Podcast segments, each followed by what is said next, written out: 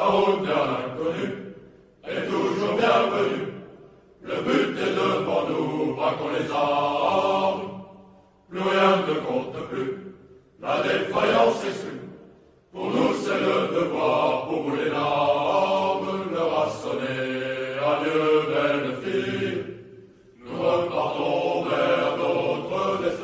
Chers amis auditeurs, euh, bienvenue à cette 31e édition euh, de la Libre Antenne euh, sur ERFM. Et pour cette 31e édition, nous avons la chance de recevoir le général Dominique Delavarde. Général, c'est un vrai plaisir de vous avoir avec nous aujourd'hui sur notre antenne. Bonjour général. Bonjour, et c'est un plaisir pour moi aussi d'avoir été invité à m'exprimer sur, euh, sur vos ondes. Je vous présente euh, brièvement, euh, général. Donc, vous êtes Saint-Cyrien. Vous avez fait l'essentiel de votre carrière dans les chasseurs alpins et la Légion étrangère. Vous êtes un spécialiste de la gestion et de la formation des personnels, et vous avez tenu un poste important de responsable des officiers de liaison français aux États-Unis, un pays que vous connaissez bien. Vous étiez également à Sarajevo au plus fort de la crise balkanique durant l'hiver euh, 94 et 95, euh, alors à la tête du 7e bataillon de chasseurs alpins et vous deviez garantir un cordon ombilical vital à la ville assiégée en tenant le mont Igman. Donc vous étiez vraiment au plus près des, des opérations. Euh, vous êtes à la retraite euh, depuis euh, 2010, mais vous n'en êtes pas moins euh, actif. Euh, vous êtes l'un des 61 généraux euh, signataires d'une tribune signée et publiée dans Valeurs Actuelles sur le délitement de la France, qui a d'ailleurs été relayée euh, par Marine Le Pen. Et Marine Le Pen, vous, êtes- vous avez d'ailleurs répondu, euh, ce qui avait fait euh, beaucoup, beaucoup parler euh, à l'époque. Et pour cette euh, tribune, vous avez reçu une lettre euh, de la part du ministre de la Défense de l'époque, euh, vous annonçant votre convocation devant le Conseil supérieur des forces armées. Euh, Qu'en est-il concrètement de cet euh, épisode? Alors cet épisode a un petit peu tourné court. Quoi. Ah, d'accord. Donc c'est pas aller plus loin que ça. Je n'ai jamais comparu devant le tribunal euh, des forces armées. hein. Ce conseil était, euh, était supposé donner un avis sur notre mise à la retraite. Moi, j'avais déjà été mis deux fois à la retraite. une première fois en 2005 hein, euh, et une deuxième fois euh, en euh, lorsque j'ai atteint l'âge de 65 ans. Donc, j'avais plus de 65 ans. Donc c'était plus c'était plus de la com en fait. C'était plus de la c'était plus de la communication de la part de la ministre en fait pour pour donner l'impression qu'elle qu'elle faisait quelque chose. On Très bien. était dans la communication, exact. Donc le, le conseil s'est réuni, euh, les, les voix ont été partagées apparemment, hein, il n'y a pas eu unanimité sur euh, la question. Le conseil a suggéré qu'on nous mette à la retraite, mais en fait euh, la décision de nous mettre à la retraite n'a pas été prise parce que euh, ben, parce que le président, chef des armées, a- en a jugé, a jugé que c'était pr- probablement contre-productif. D'accord. Donc, euh, ben, il, il nous a pas mis. euh, bon, donc il s'est rien passé. Ok, et on vous et on vous connaît, enfin la plupart des gens euh, qui, qui qui nous suivent hein, sur Égalité Réconciliée vous, vous connaissent pour cette fameuse interview donnée sur CNews en, en juin 2021 dans l'émission de Jean-Marc Morandini, où vous évoquiez à l'époque donc les fraudes massives constatées lors des élections américaines et vous parliez de la meute médiatique occidentale et euh, l'inénarrable Claude Pasternak. Donc vous vous vous mettez à la à la question du qui, un qui euh, insistant euh, auquel vous lui aviez euh, d'ailleurs répondu tout tranquillement, bah écoutez, la communauté que vous connaissez bien, ce qui avait créé une véritable stupeur sur dans le studio. Et votre interview a été avait été écourtée. Et suite à ça, il y a eu une tempête médiatique, hein, c'est monté un peu partout sur les réseaux sociaux et, et, dans la presse.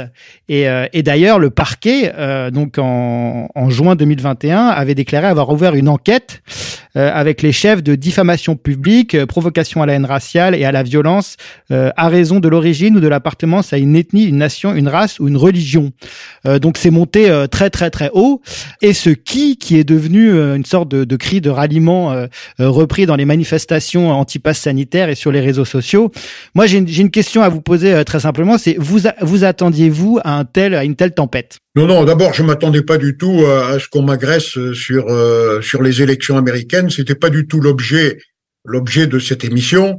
Et donc, euh, Monsieur Posternak est allé chercher un article euh, très très loin euh, que que j'avais écrit. Hein. J'aurais dû lui répondre que c'était pas l'objet et que je participerais volontiers à une autre émission pour euh, pour traiter du sujet, mais c'était pas à moi de de lui lui faire des cours d'histoire. Donc bon, manifestement, il y avait là un piège concerté hein, entre Monsieur Posternak, Monsieur Morandini, tout ça, c'était cousu de fil blanc. Hein. Il suffit de regarder, de revisionner cette émission. Mais, mais avez-vous été, avez-vous été surpris par euh, la tempête médiatique qui s'en est suivie et, l'acharnement dont vous avez fait l'objet? Non, non, parce que parce, parce que c'est comme ça. Hein. Ici, c'était préparé là aussi à l'avance la tempête. Elle était préparée à l'avance. Tout ça, c'était c'était c'était cousu de fil blanc. Hein. Donc euh, euh, même pas surpris hein, de, de, de, de ce qui s'est de ce qui s'est passé. Et, et, de toute manière, comme le disait un de mes correspondants germaniques, euh, c'était une tempête, une tempête dans un verre d'eau, quoi. Il euh, y, avait, il y avait strictement rien. Je n'ai incité personne à quoi que ce soit. Qu'en est-il de l'enquête? Alors euh, l'enquête, bon, je j'ai été invité à, le jour de mon choix. Par, et très cordialement d'ailleurs, hein, très poliment, par par la police judiciaire à, à répondre à quelques questions. Mais bon, j'ai répondu à ces questions et ça fait un an que j'ai répondu, plus d'un an. On est, euh, on est à, à 15 mois et, manifestement, euh, jusqu'à preuve du contraire, je n'ai jamais été mis en examen. Et vous voyez ça comme une euh, tentative d'intimidation de la oui, part bien sûr, bien sûr, bien, sûr, bien sûr, c'est pour faire taire les gens. Il faut, il faut faire taire. Et là, là, le message. Mais d'ailleurs, le coup était réussi, hein, puisque le message que j'avais à faire passer ce jour-là n'est jamais passé. Tout le monde s'est focalisé sur ce sur ce buzz. Là. Et, et, et je n'ai jamais pu m'exprimer sur le le but de, de oui, mais mais il y a quand même il y a quand même ce qui qui est resté qui a été repris euh, euh partout en fait notamment euh, lors euh, des des manifs anti-pass sanitaires et qui finalement en lui a une véritable portée politique euh, quel est votre votre votre avis là-dessus et est-ce que ça vous est-ce que ça vous a est-ce que ça vous a amusé déjà que que ce qui soit repris partout? D'abord le qui alors il y a eu, y a eu alors, revenons sur le qui. Le qui, c'est pas de moi. Hein. Non. Mais bon, vous en êtes quand même à l'origine. Vous en êtes quand même à l'origine. Non, non, c'est, non, non, il faut pas inverser les rôles.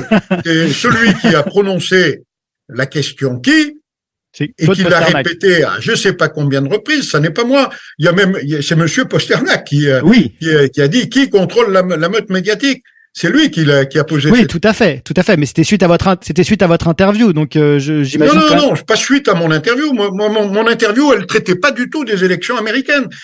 C'est lui qui a été ressortir un article de, de je sais pas quand, d'il y a, plusieurs euh, mois, hein, et, enfin qui datait de, plusieurs mois avant des élections américaines de de, bah, de 2020, je crois. Hein, oui, 2020. Et il a été ressortir un article et, c'est lui qui a, qui a qui a mis le débat là-dessus. Hein. C'est moi j'ai jamais ouvert un débat sur euh, le contrôle de la presse. Euh, euh, donc il était à l'origine celui qui est à l'origine de ce débat et c'est manifestement Monsieur Posternak. et j'ajoute que celui celui qui a incité à, la haine, ben, je pense qu'il suffit de regarder et de visionner la, la vidéo pour s'apercevoir que bah, pour s'apercevoir qui était haineux ce jour-là, Hein, qui était haineux euh, Il y a eu des bien caricatures. Sûr, bien sûr, mais est-ce que ça, est-ce que ça vous a amusé euh, tout, tout ce qui, tout ce qui s'en est suivi en fait, parce que il y a eu, un, c'est devenu un même en fait. Euh... Faut même pas s'en amuser, faut, faut, faut juste constater les faits et constater bien sûr euh, cette connivence qu'il y a entre tous les médias français hein, qui, qui ont repris en meute, comme il faut le dire, hein, qui ont repris en mode cette affaire pour pour faire de la mayonnaise. Bien sûr. C'est comme ça. Bon, c'est il faut vivre avec. Vous savez, c'est comme ça chez nous, mais c'est comme ça aussi outre-Atlantique. Hein.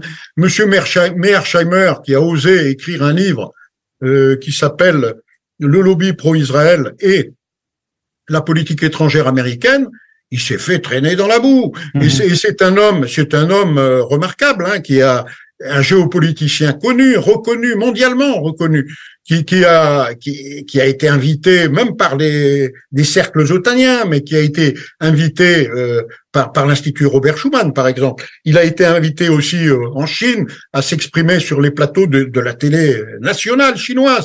Il a eu des centaines de millions d'auditeurs au total euh, dans, dans toutes les vidéos qu'il a pu faire. Il est, il est mondialement reconnu, mais il mhm. a été l'objet de violentes attaques hein, dès, dès l'instant où il a osé prononcer euh, le, le, nom d'Israël et, et, de, et, et, de dire que peut-être, euh, euh de dire même, il l'a dit clairement hein, dans son livre, il l'a écrit, hein, que le lobby pro-Israël et la politique étrangère américaine c'était c'était très important de connaître qu'il y de savoir qu'il y avait des liens entre les deux. Voilà. C'est tout. Ok. mais dire ça, c'est déjà c'est un crime, hein. C'est un crime. C'est un acte, c'est rien que dire ça, c'est un acte politique euh, fort. Bon. non, euh, non, c'est pas un acte politique fort, mais euh, ce qui est un acte, c'est tout simplement un constat très simple. Il hein. y, a, rien à dire. Hein. C'est le constat de faits, de faits avérés. Mais le, fait qu'il l'ait dit et qu'il l'ait écrit, ça a scandalisé une partie de de toute petite partie, une infime partie de la population américaine, mais hélas une, une, infime partie qui est extrêmement puissante. C'est tout, c'est comme ça. Bon, il faut faire avec. Hein, Quel est votre sentiment justement par rapport au, traitement de l'information sur euh, sur le conflit en Ukraine? Bah, si vous voulez, bon, euh, c'est simple. Hein, euh, vous regardez d'abord d'où vient d'où vient ce conflit. Il faut remonter très rapidement aux racines. Hein. Les racines, c'est c'est le néoconservatisme. Bon, euh, vous, vous regardez ce qu'est le néoconservatisme, qui a créé le néoconservatisme. Hein? Le néoconservatisme, il a été créé par deux personnages hein, qui s'appellent euh, Christol et Podorets, et puis euh, bon, il, a progressivement investi toutes les strates de la de, de, de l'administration américaine, et, et, il est devenu extrêmement puissant aux États-Unis. Hein. C'est un, un, lobby extrêmement puissant. Pourquoi? Parce qu'il est financé par euh, par des milliardaires, c'est tout, par des gens qui ont beaucoup beaucoup beaucoup d'argent. Hein, et, et, bon, je, je, je disais, j'écrivais un article récemment pour dire que euh, c'est pas moi qui le dis, hein, c'est le Trésor américain qui le dit. Donc le Trésor américain normalement, il se trompe pas. Hein, et, et le Trésor américain disait que les 1% les plus riches américains détenaient en 1989 17% de toute l'Amérique, enfin de, tout ce qui a un prix en Amérique, 17% en 89, et qu'aujourd'hui, ils en détenaient 27%. Donc ce sont des gens extrêmement riches. 1% des Américains qui détiennent 27% de toute la richesse américaine. Bon, et toute la richesse américaine, c'est pas rien. Bon, sur ces 1%, il y a les ultra riches qui sont encore plus riches que les riches. Hein, et qui, qui, les 750 milliardaires américains, il y en a 750 exactement, hein, pas moi qui le dis, là aussi, c'est c'est de notoriété publique. Vous, vous, allez sur Wikipédia et puis vous, vous regardez. Hein. Donc 750 milliardaires américains qui savent pas quoi faire de leurs milliards. Alors il y en a certains qui sont des patriotes et puis il y en a d'autres qui sont des néoconservateurs. Hein. Bon, les néoconservateurs, ça veut pas dire qu'ils sont pas patriotes, ça veut dire qu'ils sont mondialistes hein, et, et qui sont pour un monde unipolaire dirigé par l'Amérique pour pour encore un siècle, hein, Project for a New American Century. voilà. comme ils ont beaucoup de milliards, mais ben, ils, font la pluie et le beau temps dans les élections américaines. Et pas que américaines et françaises aussi. Oui, on est d'accord, parce que ces, ces gens-là, euh, pour des raisons de fraternité, euh, euh, ont, ont, réussi à ces néoconservateurs ont, ont ont émigré, enfin ont émigré, ont migré progressivement euh, vers l'Europe et, et, les, nos gouvernements sont également euh, complètement euh, pris aujourd'hui par, par ces lobbies néoconservateurs. Donc on a des néoconservateurs français, des néoconservateurs allemands, des néoconservateurs euh, anglais. Hein. Tous ces gens-là ont fait, ont fait les mêmes écoles, euh, les Young Leaders, hein, et, et, sont proches du forum de Davos. Donc voilà, Hein, et, c'est pour ça que, mhm. alors, et ces gens-là, très puissants, détiennent les médias. Bien sûr. Ils contrôlent les médias avec leur argent. bien sûr. Et à partir de ce moment-là, rien d'étonnant à ce que les médias euh, entonnent toujours la même chanson, hein, c'est-à-dire euh, il y en a un qui donne le ton, c'est le là il est donné aux États-Unis hein, par les, les, le chef de motte, et, et, tous les autres médias s'alignent. Hein. Mais vous inquiétez, est-ce que vous vous inquiétez justement euh, euh, de la reprise des par les médias et puis et puis par Macron de, de cette rhétorique guerrière, Macron qui a déclaré euh, donner euh, de l'armement, notamment des, des, chars légers à l'Ukraine. On voit qu'on est pris dans un engrenage là dans, dans ce conflit où nous devenons carrément belligérants. Donc vous, l'ancien militaire qui a été qui avait été au plus proche des opérations, notamment à, Sarajevo, quel est votre quel est votre avis là-dessus sur cet engrenage et est-ce que les gens se rendent bien compte euh, de la direction euh, que nous sommes en train de prendre? Non, alors bon, moi ça m'inquiète pas du tout. Hein, ça m'inquiète pas du tout parce que euh, parce que nos armées sont incapables de de faire la guerre euh, dans de bonnes conditions, de manière classique. Une guerre de haute intensité, bon, elle serait elle serait perdue très rapidement puisque l'OTAN aujourd'hui, contrairement à ce que les gens pensent, c'est pas l'OTAN, c'est un état-major, c'est tout. Hein, c'est de la communication. C'est mais euh, derrière, euh, il y a des forces disparates.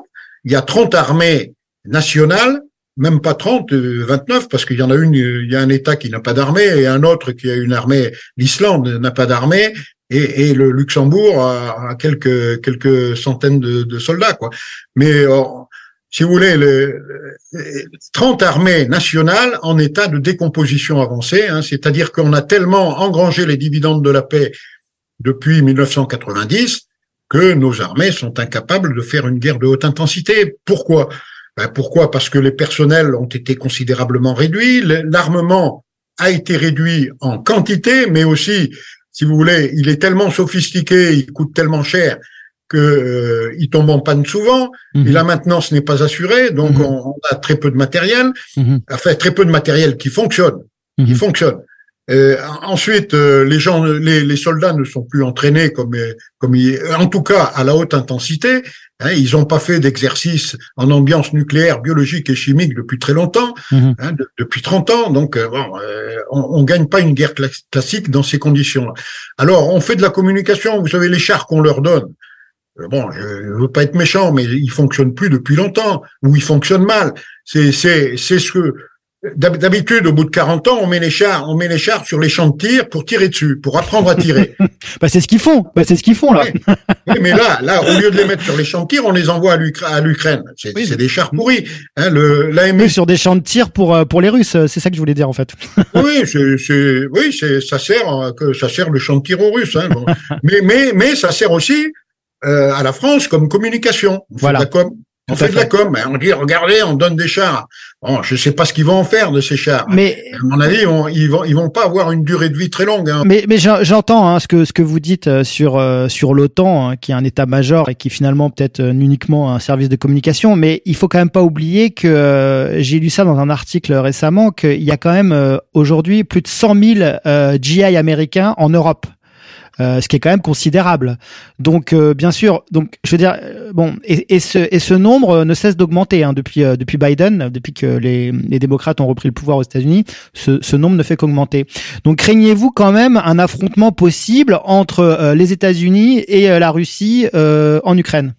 Non, non, non, non. Non, non, je suis pas, je suis pas le seul. Hein. Mes, mes camarades américains que bah, avec lesquels j'entretiens de bonnes relations. Hein. J'ai, j'ai, des, j'ai des amis américains. Les, les officiers qui m'ont le plus impressionné là-bas, et notamment le colonel US McGregor, qui s'exprime beaucoup sur ce conflit ukrainien hein, et qui dit, qui dit les vérités qui doivent être dites. Hein, euh, ils sont, il est, ils sont quelle vérité on, on, est sur la même longueur d'onde. On n'est pas très inquiet, hein, parce que parce que l'armée américaine, on, on, a vu ce qu'elle a donné. Euh, à peu près sur tous les théâtres depuis la guerre du Vietnam. Hein. Bon, euh, c'est pas, c'est un, je veux pas dire que c'est un tigre de papier, mais l'armée de, de, terre américaine, elle est pas. Euh, c'est bon euh, tant qu'il s'agit d'aller contre l'armée de Saddam Hussein, hein, contre laquelle d'ailleurs ils avaient rassemblé une coalition de plusieurs centaines de milliers d'hommes. Mm-hmm. Bon, 100, 000 Américains contre la Russie, bon, ça, bon, je, je, je n'imagine pas un seul instant que que ça puisse être que ça puisse se traduire par un succès quelconque. Hein. Et les Américains le savent, ils sont pas idiots et, et ils se risqueront pas à ce genre de à ce genre de euh, d'aventure. Euh, elle est perdue, elle est perdue d'avance pour eux. D'accord. Et, et, quel est votre quel est votre euh, point de vue de par rapport à l'armée russe? Ben, L'armée russe aujourd'hui, si vous si vous regardez bien, hein, Poutine a démarré l'affaire sur 2600 kilomètres de front avec 150 000 hommes. Jamais dans l'histoire militaire, jamais, aucun pays n'a réussi à conquérir autant de terres en aussi peu de temps avec aussi peu d'hommes sur un front aussi large. Jamais. Ça mmh. n'existe pas. 150 mmh. 000 hommes sur 2600 kilomètres de front. Si vous vous rappelez les, les, les grandes batailles de la deuxième guerre mondiale, hein, c'était pas, on partait pas à l'aventure comme ça dans, dans, dans un, grand pays. Euh, L'Ukraine n'est pas un petit pays. On partait pas à l'aventure avec avec euh, très peu d'hommes. Hein. Euh, L'Allemagne est partie contre la Russie avec plus d'un million d'hommes. La grande armée de Napoléon faisait plus d'un million d'hommes. Et puis bon, sur les fronts en France, à Verdun par exemple, hein, quand on attaquait, on attaquait avec 60 000 hommes sur 6 kilomètres. Hein. Il y avait 10 000 hommes au kilomètre. Mhm. Bon, là, faites le, faites le ratio 150 000 hommes sur 2600 kilomètres, vous apercevez que, que la, la, la Russie a, a, a, réussi un exploit en faisant, en conquérant tout le sud de l'Ukraine en quelques mhm. jours, en, mhm. En, en 15 jours, quoi, à l'exception de Mariupol qui a pris un peu plus de temps, mais ça, ça s'est passé, ça s'est passé très vite. Donc l'armée russe, pour l'instant, si vous voulez, elle prend son temps. Elle prend son temps. Pourquoi? Pour deux raisons. D'abord, euh, parce que euh, il y a l'économie de la vie humaine. Hein, et ils essayent d'économiser la vie de leurs hommes, et ce qui est bien, hein, plutôt que de lancer des assauts désespérés. Comme, non, non, on écrase tout sous, sous, sous l'artillerie, et après on va occuper le terrain qui a été conquis par l'artillerie. C'est la méthode, euh, la méthode russe. Hein. Donc ils font ça tranquillement. Et pourquoi le font-ils lentement? Eh bien, à mon avis, tout simplement parce qu'ils ont compris une chose ils ont compris que la guerre, la guerre, c'était pas seulement une affaire militaire et ça se limitait pas à l'Ukraine.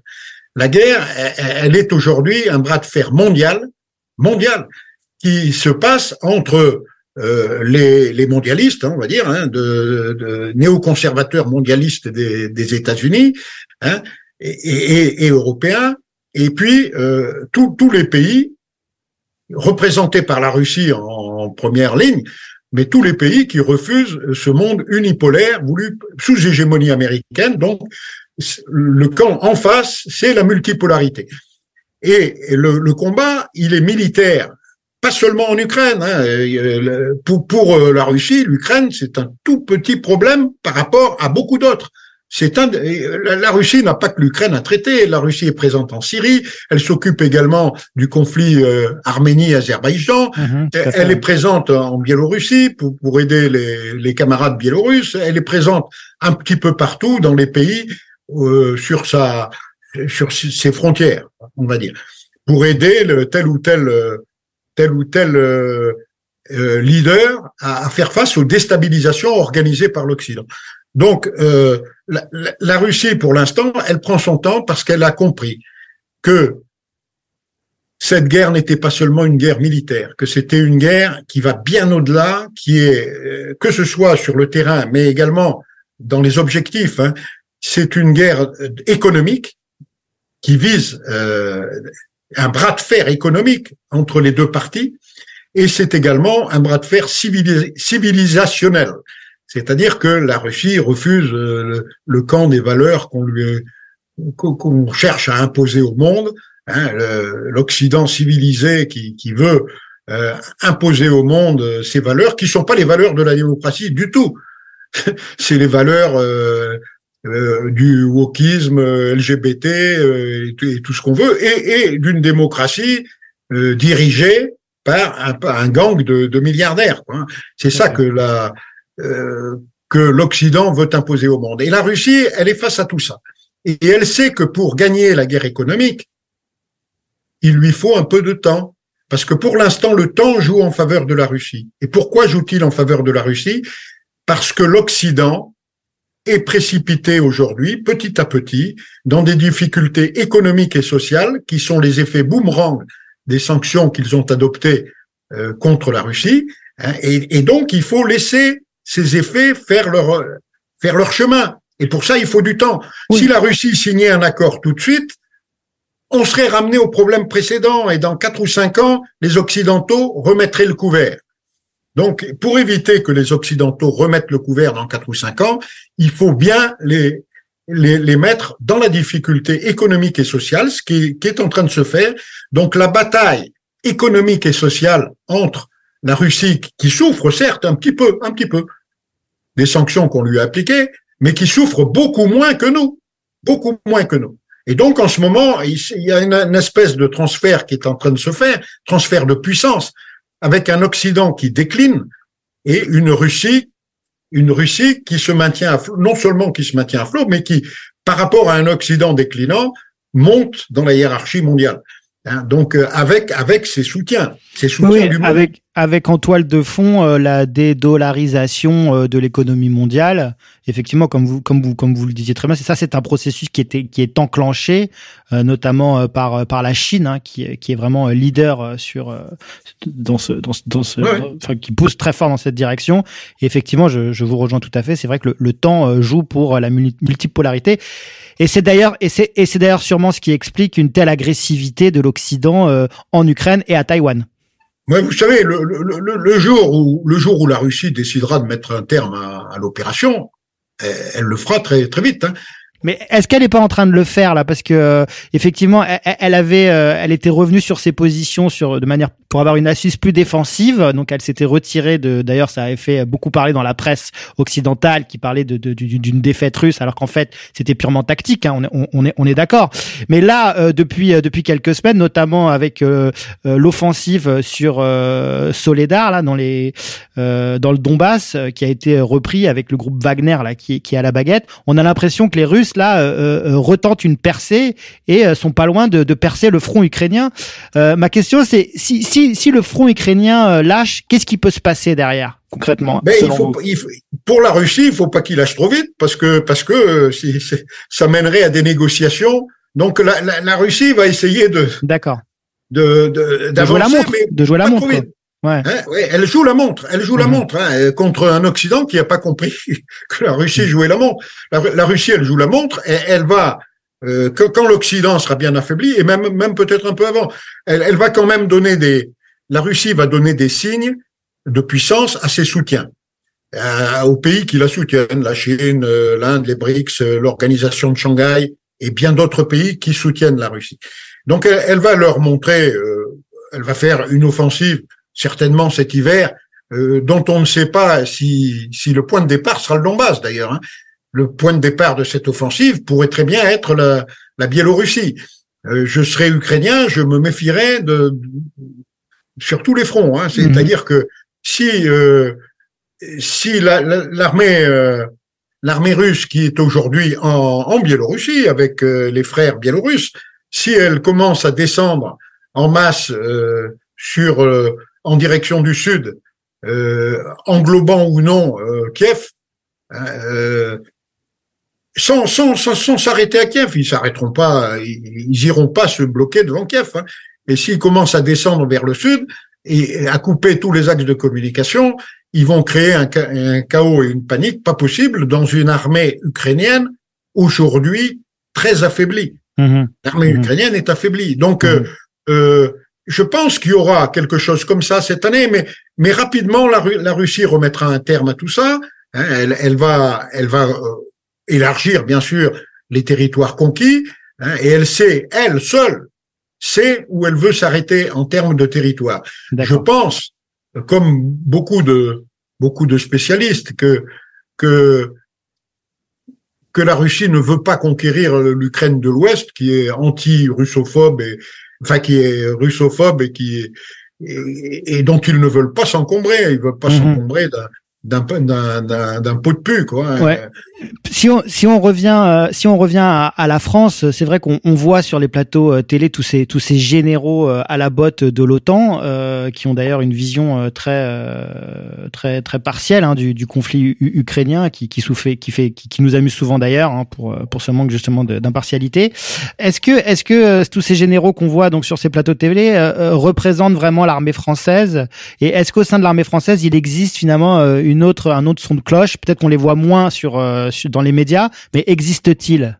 Ah oui, oui, oui, bien sûr, bien sûr qu'il existe. Moi, je peux en témoigner, hein, parce que je suis en liaison. Donc il y a un peu d'espoir quand même.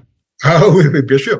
Il y, a, il y a, si vous voulez, les seuls qui ont droit à la parole sont évidemment les otaniens, hein, les, médias et les médias sont pro autant à mort. Hein. donc euh, ils vont pas inviter, ils vont pas inviter euh, quelqu'un sur un plateau quel qu'il soit, même mhm. même des émissions prétendument euh, qui, qui offrent prétendument des débats comme c'est dans l'air, c'est dans l'air et tous les gens sont du même avis quoi, à quelques toutes petites nuances près. Mais, selon vous, selon vous dans, dans l'armée française, quel est le quel est le pourcentage en fait de, de, de gens qui se qui se réclament vraiment de, de l'OTAN et qui, qui portent cette guerre occidentale contre contre la Russie vis-à-vis -vis, en fait de, de, de, de, gens qui sont plus euh, euh, moins aventureux quoi et qui sont peut-être plus proches de la Russie également?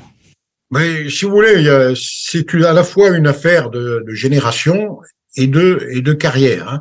Les gens qui qui attendent euh, qui, qui sont là pour faire carrière. Oui, bien sûr. Ça, ils ont bien compris que. Ils vont dans le sens du manche.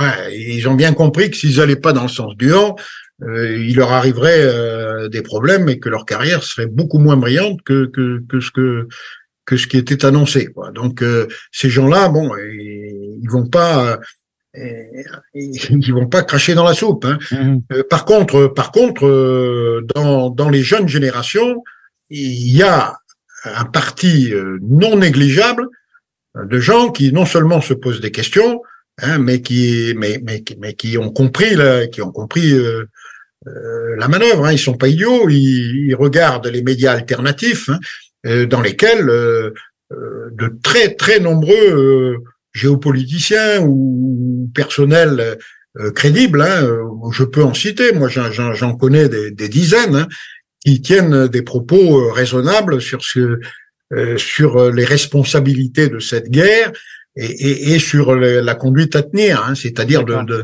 d'éviter de se mêler d'une guerre qui nous regarde pas. Ok, parfait. Bah écoutez, je vous remercie beaucoup, euh, général de Lavarde, pour euh, avoir accepté euh, notre invitation. C'était un vrai plaisir d'échanger avec vous. J'espère sincèrement qu'on pourra, on pourra vous réinviter dans une dans une prochaine émission. Chers auditeurs, je vous remercie pour votre votre attention. je vous dis à très vite et je vous rappelle que vous pouvez nous soutenir, soutenir la réinformation ER et ERFM en souscrivant au financement associatif, financement associatif qui nous permet via des dons récurrents d'avoir de la visibilité et euh, de pouvoir continuer ces projets qui existent et de démarrer des nouveaux projets. Voilà, donc surtout n'hésitez pas, euh, je ne vous le répéterai jamais assez, l'argent c'est vraiment le nerf de la guerre. Général, je vous remercie et je vous dis euh, à très vite. Merci, au revoir. Ben, au revoir à vous et au revoir à tous vos auditeurs.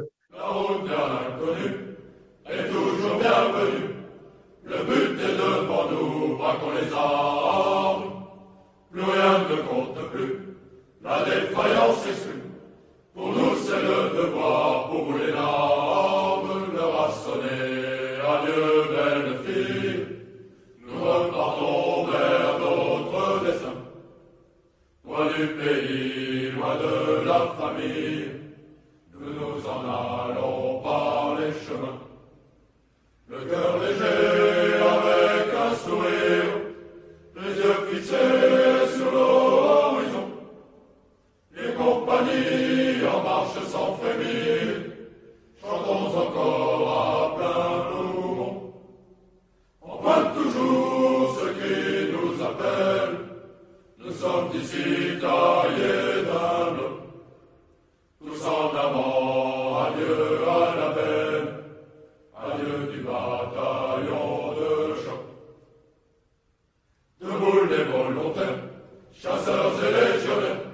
les parachutes sont prêts pour l'aventure.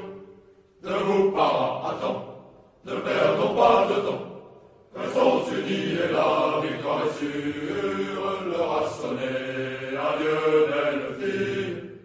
Nous repartons vers notre destin. Loin du pays, loin de la famille, nous nous en allons par les chemins. Le cœur léger sur l'horizon, les compagnies en marche sans frémir, chavons encore à plein nous, en point toujours ce qui nous appelle, nous sommes ici à l'énorme, nous sommes d'avant à Dieu.